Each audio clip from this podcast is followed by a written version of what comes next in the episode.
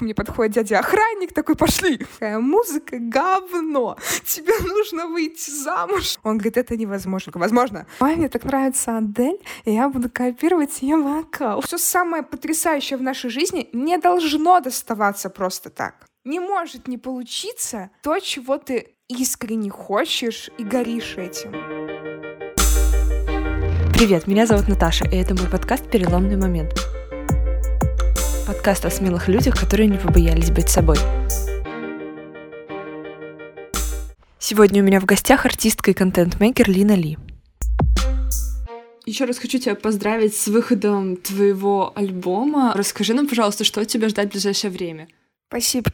Мне хочется еще больше экспериментировать, потому что каждая созданная работа, будь то какой-то видосик в ТикТоке или что-то серьезное, как песня выпущенная, это шаг к тому, чтобы понять, кто ты есть вот в мире музыки. И для меня это очень важная история. Вот. А, два года назад, давай вспомним тебя. Расскажи мне, какой ты была? Ну, мне кажется, кое-что объединяет меня сегодняшнюю и меня два года назад, это вера в то, что все-таки мечты сбываются, если очень много работать. Но кое-что и отличается. Например, я два года назад постоянно сомневалась в себе, в том, что я делаю, и мне кажется, это было видно по контенту, который я создаю. Какая часть твоей жизни была посвящена музыке? Десять процентов. Тебя это безумно мучило или как это было? Это заставляло меня грустить, но, с другой стороны, очень мотивировало что-то изменить. Угу. Что дало тот толчок, когда ты решила, что по-другому быть не может, и надо срочно что-то менять? Был ли такой момент? Или это было более плавно? Мне кажется, это много моментов сразу. Ну, вообще, это точно концерт Манижи, который произошел в Ледовом дворце. А, это раз. И, как мне кажется, это результат каждодневной какой-то внутренней и внешней борьбы, когда ты просто снова и снова делаешь выбор в пользу музыки. Так происходит. Мне кажется, Вселенная просто начинает тебе помогать, когда ты чего-то очень хочешь. Что произошло в тот день? Что случилось на концерте? Ой, наверное, важна тогда предыстория, потому что концерт Манижи Итак, я там выступила. Я вообще не думала, что это произойдет. Ну вот вообще.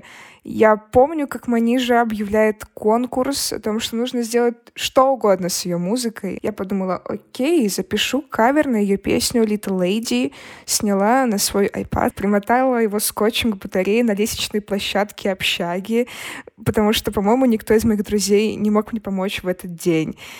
И это видео, знаешь, там такая стена, где чья-то блевотина рядом лежала. Но я думала, все нормально, надо петь. Потом еще пришла уборщица и такая, девочка, заткнись, ты мешаешь мне мыть полы.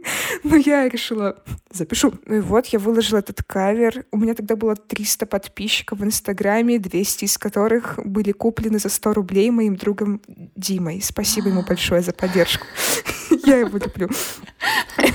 Вот я выложила Потом они же объявила победителей своего конкурса, и меня среди них не было. Я подумала, окей. И тут за день до концерта мне пишут организаторы конкурса, они дарят мне два билета. Я очень обрадовалась, потому что на самом деле тогда у меня ну, не было денег, я э, работала репетитором по химии, и для меня это был такой подарок, потому что Манижа была моей самой любимой исполнительницей. Ну, как была и сейчас является одной из вдохновителей. Вот начинается концерт, все очень круто, и где-то в середине Манижа начинает говорить типа, ой, знаете, несколько дней назад я наткнулась на пост одной девочки, и меня так тронули ее слова. Я думаю, так, подождите. Думаю, ладно, сколько в мире девочек, все нормально. Это не я. Я продолжаю смотреть концерт, все хорошо. И она такая, знаете, ее зовут Лина. Я думаю, окей, сколько в мире Лин? Наверное, очень много. Ну, круг продолжаю см... Ну, конечно. Продолжаю смотреть концерт, она такая, Лина, прошу тебя выйти на сцену и спеть со мной. Я думаю, верно, это не я. Тут ко мне подходит дядя-охранник, такой, пошли. Если честно, этот вот путь, когда мы шли из зрительного зала э, за кулисы на саму сцену. Там был такой коридорчик очень длинный, темный, со сверкающей лампочкой, как в фильмах про демонов. Это было такое, типа, господи, я же слова не помню. Ну ладно, импровизация. Ну и все. Мне было очень страшно. Я помню, как у меня тряслись коленки. Помню, как я ступаю на сцену своими неуверенными ножками, а там Манижа меня обнимает, и я так радуюсь. Я с ней обнимаюсь, а потом оглядываюсь, а там, ну, как бы больше тысячи человек, они на меня смотрят. Думаю, ну ладно, хорошо. Там было очень много искусственного света, типа софиты, лампочки, и это очень помогало, потому что так я не видела, сколько там людей. Вот. А на самом деле мне было очень страшно. Когда Манижа сказала мне огромное количество приятных слов, и тогда, знаешь, что-то в голове щелкнуло. Я поняла, что, кажется, я могу, и нужно как-то переставать сомневаться в себе каждую секунду. Блин, как это здорово. Потому что ну, как бы, с одной стороны, я пыталась это спихнуть на случайность, типа, ну вот, я просто выложила кавер, но она заметила, ну, скажешь, что могло такое случиться. А потом поняла, что это некое обесценивание своих успехов. И ведь, наверное, так случилось не просто так, а потому что я работала, ходила на занятия, там, училась играть на этой укулеле, хотя училась играть на ней три дня, но это... Ведь ничего случайного не бывает. Это все равно какая-то выжимка того, что ты сделал. И тогда я поняла, так, прекращай это. И тогда я решила снимать видео. Хочу напомнить, что это все было в Ледовом, и то есть я не представляю, как ты справилась с этим волнением. Это вообще как сказка какая-то звучит на самом деле. А что было после концерта? Что было вечером? Я просто представляю твои мысли, когда ты осталась наедине с собой. Это был взрыв? Это был взрыв. Я пришла домой, и эти эмоции были как лавина. И мне так хотелось это запомнить и остаться в этом моменте подольше. Я взяла блокнот, и это был первый раз, когда я сделала что-то подобное. Я очень-очень подробно расписала все, что со мной произошло, как в форме дневника, что ли. Поставила дату, и когда мне грустно, я это перечитываю. А какие были твои следующие действия? С чего ты решила начать? Или прошло время какое-то, прежде чем ты пришла к каким-то активным действиям? Прошло время. Наверное, прошло несколько месяцев, и я все это время думала. Мне нужно было это переварить и как-то изменить свою не то что модель поведения, это слишком какие-то громкие и профессиональные термины. это было не о том. Но просто тебе нужно было из такой маленького, неуверенного мышоночка вот как-то превратиться в мышь побольше. И я, на самом деле, просто думала, думала, думала, и потом осенью, когда я вернулась в Питер из дома, я поняла, для меня стало очевидно, я должна снимать видео. Ну, если честно, во многом меня вдохновила здесь Манижа и ее пример. Ведь то, как она пришла к своему сольному творчеству, то как бы все началось с классных видосиков в Инстаграме, поделенных на окошечки в формате акапелла. Я поняла, что это не моя сильная сторона, но я, например, могу пойти другим путем. И хотя бы начать с каверов. Просто тогда до меня дошло, что иногда важнее просто идти. Даже не важно, куда ты идешь и как. Mm-hmm. Просто вот хотя бы маленькими шажочками. Назови свой личный топ страхов, который у тебя был, прежде чем ты выложила первое видео. Mm. Что никому не понравится. Там будет ноль комментариев. Что на меня мало того, что никто не подпишется, от меня еще и отпишутся все мои фейковые подписчики — все 300. Еще, наверное, я понимаю, что это глупо, но вот у меня было 350 подписчиков. Мы уже выяснили, 200 из них купил мне Дима, 100 из них это мои друзья и родственники, а 50 это появились после концерта с Манижей. Я думаю, ну, блин, 50 это же самые классные. Вот они вот первые, хорошие, им нравится, как я пою, а вдруг я сейчас спою так фигово, что им не понравится, и они отпишутся. Вот и все. Они такие, ах, вот да. оно что. Типа, а, не очень. И как, имея весь этот грузик страхов и желание не разочаровать этих 50 человек, ты все-таки решила это сделать? Все просто. Страхи отпадают, когда желание что-то сделать в разы больше.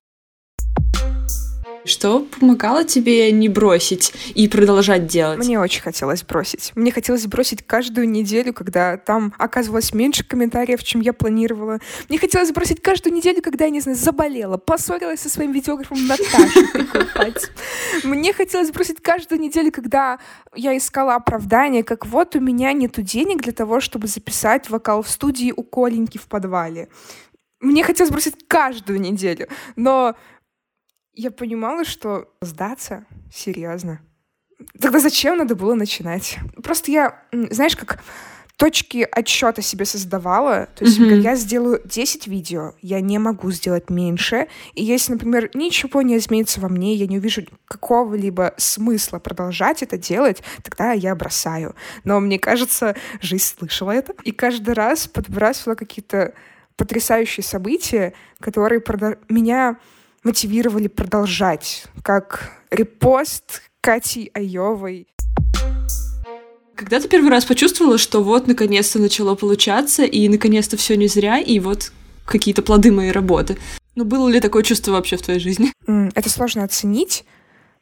Наверное, конечно, было. Но на самом деле оно как-то приходило с, каждой, с каждым видео, потому что вот каждое видео это же была какая-то совершенно своя история. То, что мне приходилось выдумать и придумать для того, чтобы оно случилось. Как, например, я не знаю, э, вот у меня есть тысяча рублей, и час записи стоит тысяча рублей. И я иду к звукорежиссеру, говорю, я даю вам тысячу, мы сейчас записываем четыре песни, и вы в этот час их еще сводите. Он говорит, это невозможно. Говорю, Возможно, у меня есть только тысяча, мы будем записывать, мне плевать.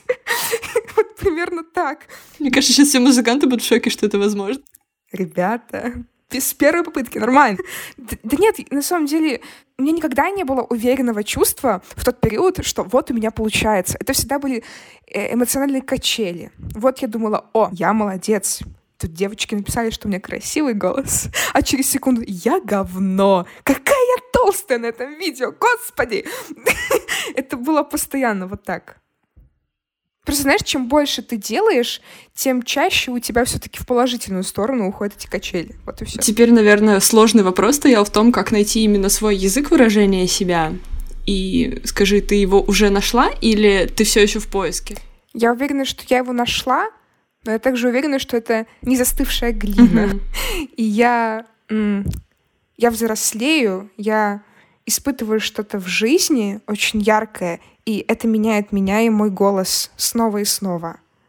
Это как пластилин эмоциональный.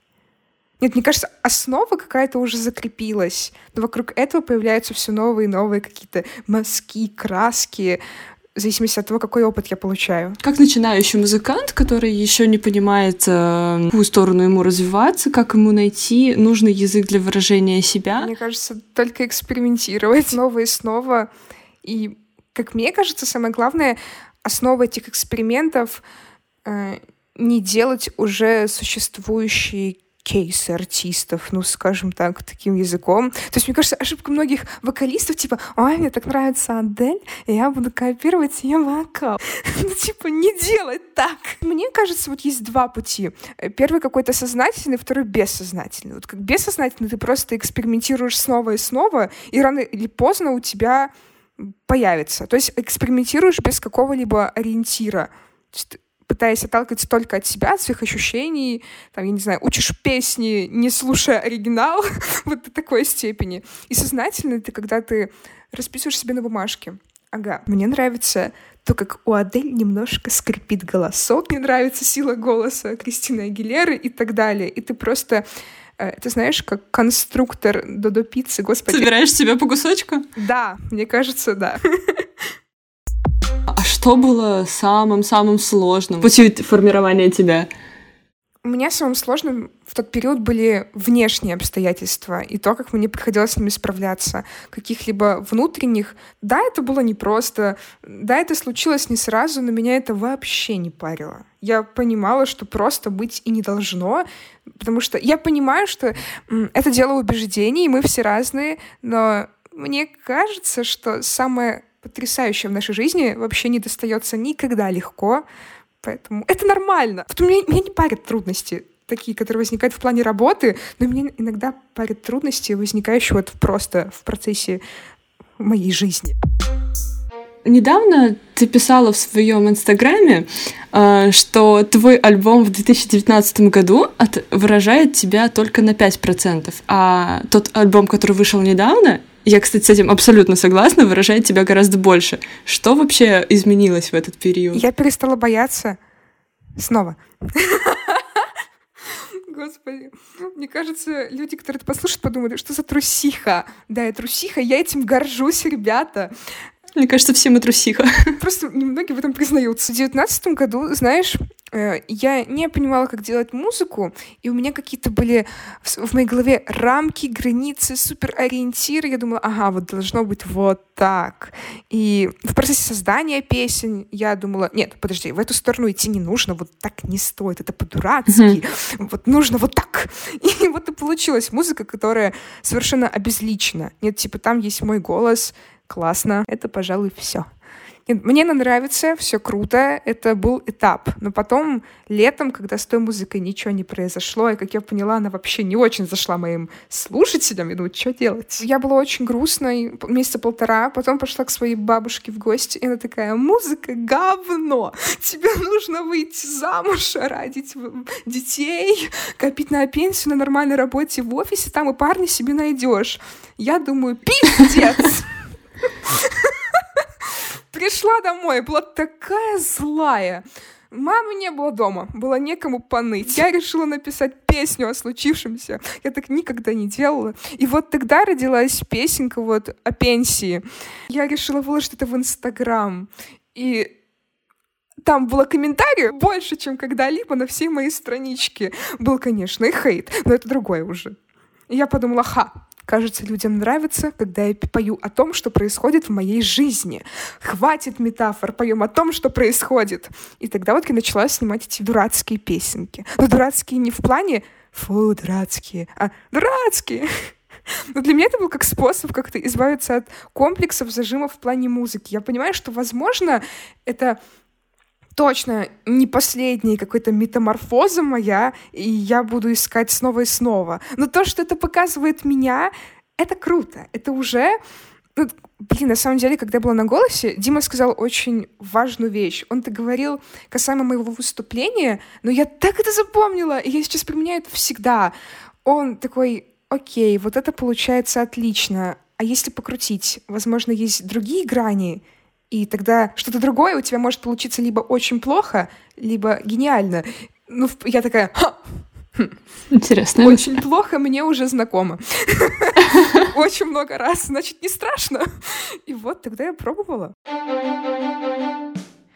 А как твои родители отнеслись к твоему выбору? Моя мама очень долго не принимала и твердила, что это несерьезно, что я наиграюсь и брошу. Она наставила на том, чтобы сначала был закончен университет и вообще но потом, к счастью, произошли со мной проекты «Голос песни», и она поняла, насколько это серьезно. И главное, она поняла, что, возможно, ее дочь правда может оказаться талантливой, одной из тех, кому повезет. Она просто всегда говорила, что успех в творческой сфере зависит от связи, денег и везения. И она такая, ну у тебя нет связи, у тебя нет денег. Везения у тебя тоже нет, вот потому что мы из Бреста, у нас бедная семья, какое везение?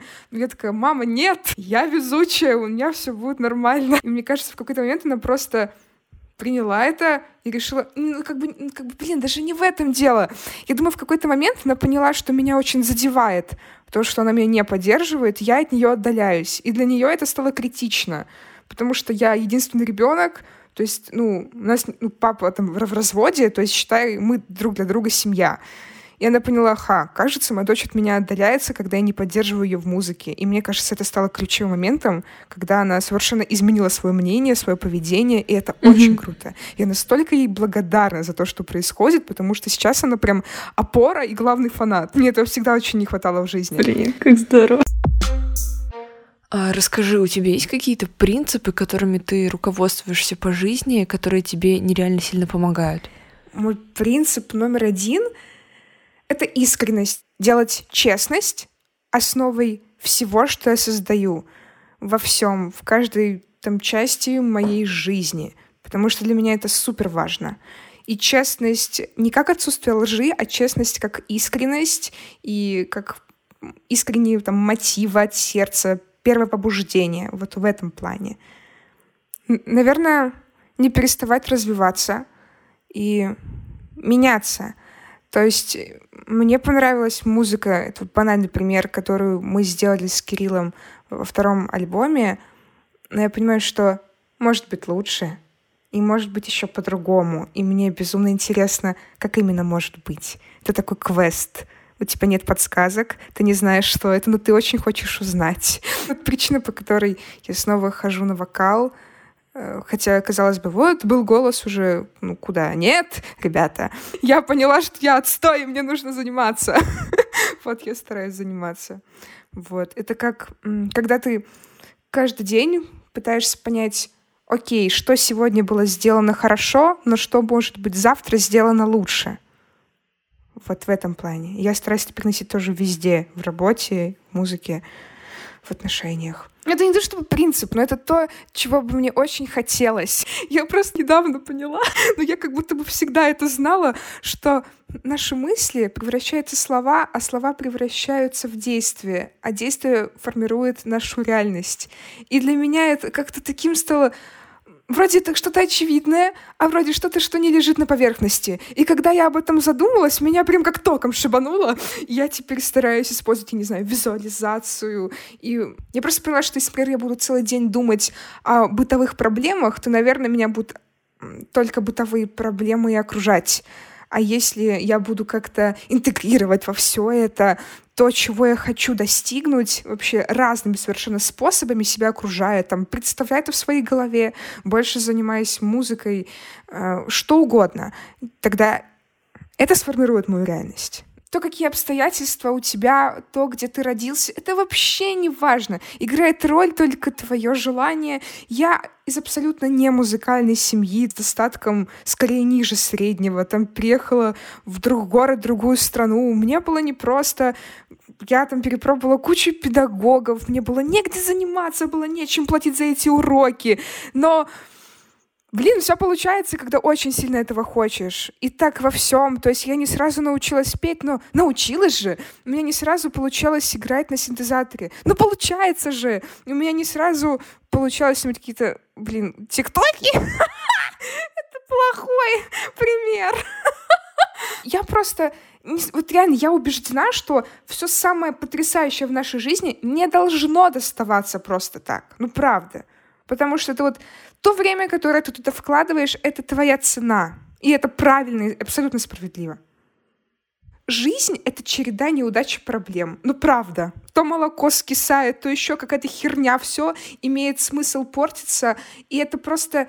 Это не про негативный взгляд на мир, а про то, что Жизнь — это в любом случае череда трудностей, но ты сам можешь выбрать, какие именно трудности это могут быть, и эти трудности могут быть приятными. То есть мне приятно решать мои проблемы, дела по поводу музыки. Это вот, ну, как бы та боль, которую я осознанно выбираю, потому что мне от нее не больно, мне от нее классно, понимаешь, о чем я? Mm-hmm. Ну просто как бы если ты этого хочешь, если ты осознанно выбираешь этот путь, э, для тебя это как игра. Вот, это не борьба, это игра. И давай в заключение скажем пару слов для тех, кто хочет решиться, но сомневается. Пожалуйста, если ты чего-то хочешь, просто попробуй. Самое худшее, что может случиться, у тебя не получится, и тогда ты просто придумаешь другой план действий. Не может не получиться то, чего ты искренне хочешь и горишь этим. Вот и все. И люди вокруг могут говорить, что не получится. Да люди дураки. Они ничего не знают. Только ты можешь знать, получится ли у тебя. Огромное тебе спасибо за это супер искреннее интервью, и хочу добавить пару слов от себя. Пожалуйста, не сравнивайте себя с другими. У каждого из нас совершенно особенный путь, и будет понятно, как было правильно и как нужно только тогда, когда мы его пройдем. На этом у меня все. Большое спасибо, что были с нами эти полчаса. Надеюсь, вам понравился наш пилотный выпуск. Буду очень благодарна, если поставите нам оценки в iTunes. Все вопросы с качеством звука мы решаем и увидимся через две недели.